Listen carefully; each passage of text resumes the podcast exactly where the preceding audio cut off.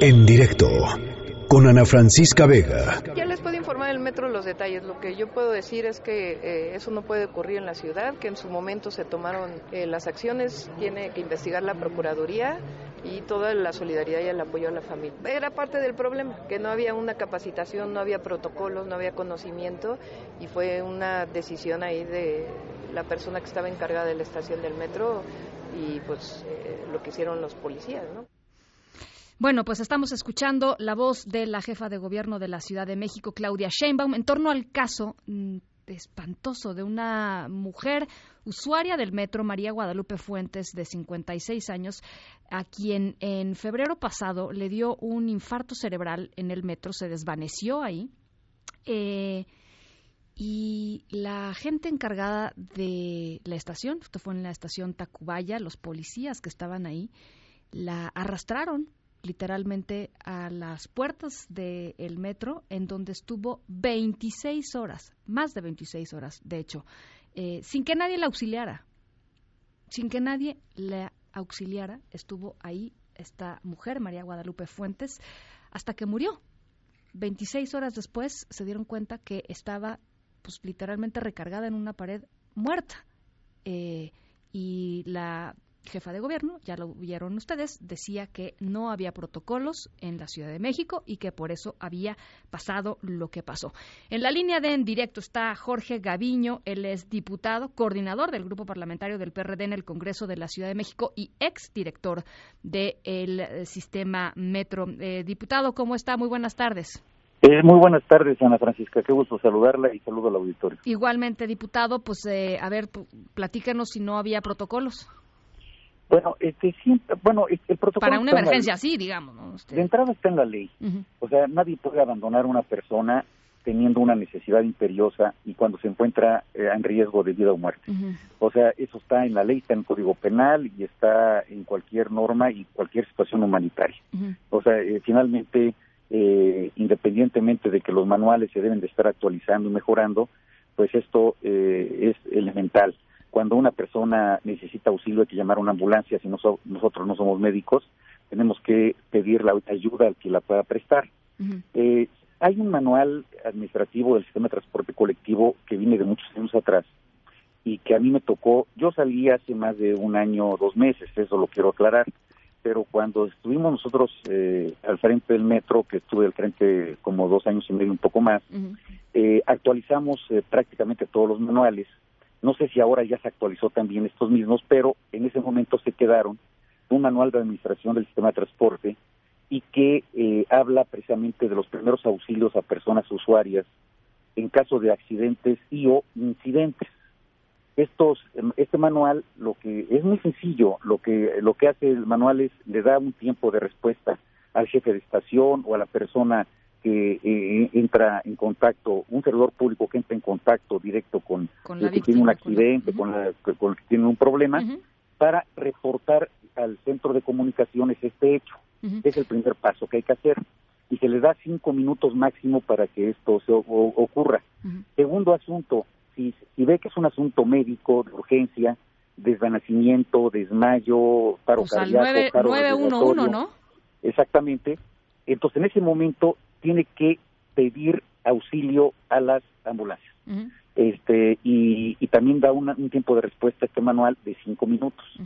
Entonces, eh, todo ese protocolo que es muy sencillo, que no se necesita una capacitación especial para tenerlo, eh, pues este se debe de haber hecho.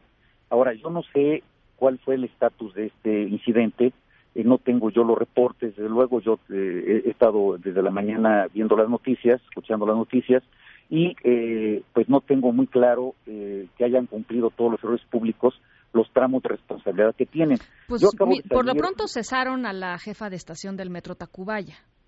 Bueno, seguramente la suspendieron, seguramente la suspendieron porque no, no, no podrían cesarla si no se le ha comprobado la responsabilidad. No, pero bueno, esto es desde febrero. eh, estamos hablando del 16 de febrero, ya pasaron varios días y, y no sé cuál es también el estatus tanto administrativo, el estatus de Contraloría y el estatus de Procuraduría, porque aquí hay eh, posibles faltas administrativas y posibles faltas penales, ah, eh, infracciones penales. Entonces, pues evidentemente tenemos que esperar tanto el dictamen de las Contralorías como el dictamen de la Procuraduría General de Justicia del Estado Federal. El, el PRD en la Asamblea va a darle seguimiento a este tema. Es, central, o sea, ¿cuántos millones de personas utilizan el metro en la Ciudad de México? Y qué inseguridad que si te pasa algo así, la reacción de las autoridades sea esa, ¿no? Bueno, e, esa es una cosa muy lamentable. Yo, yo quiero decirle que, que, desde el punto de vista político nosotros no lo vamos a abanderar porque es una cosa que es de humanismo, de este, muy dolorosa para la familia, desde luego pero vamos a exigir, eso sí, a las autoridades correspondientes que cumplan su obligación y que den a la opinión pública los responsables, eh, que, que, no queden nada más las personas que... No, no, no, por supuesto, ¿no? Que queden las cosas así, porque, porque además tenemos que dar un ejemplo de, humanismo, pero además también de, procuración de justicia. Pues de procedimientos, oiga, porque, ¿no? Ahora sí, que son tres cosas. Uno, justicia para la mujer que falleció, para sus familiares. Eh, número dos, pues castigo a quien, a quien haya incurrido en una falta. Y número tres, protocolos que pues hagan eh, o por lo menos disminuyan la, la por, probabilidad de que algo así pueda volver a suceder. Claro, y además, mire, este, el, el metro tiene un seguro este, yo, yo espero que se haya renovado, desde luego creo que sí, así fue, porque cada año se renueva. Es un seguro que cubre cualquier incidente que pase en el metro. De pronto si alguien se desmaya, se desvanece, se le rompe un hueso, tiene algún problema, el seguro tiene la capacidad de inclusive de, de mandar a, los, a, los, médicos privados eh, al paciente. Eh, esto se, se, hizo innumerables veces cuando una gente pues se, se caía de las escaleras o o tenía alguna lesión o un desmayo o inclusive algún eh, algún problema eh, eh, distinto se les canalizaba de inmediato con una una patrulla o una ambulancia según el caso lo que se pudiera hacer y se llevaba a las clínicas particulares que, estaban asignadas al sistema.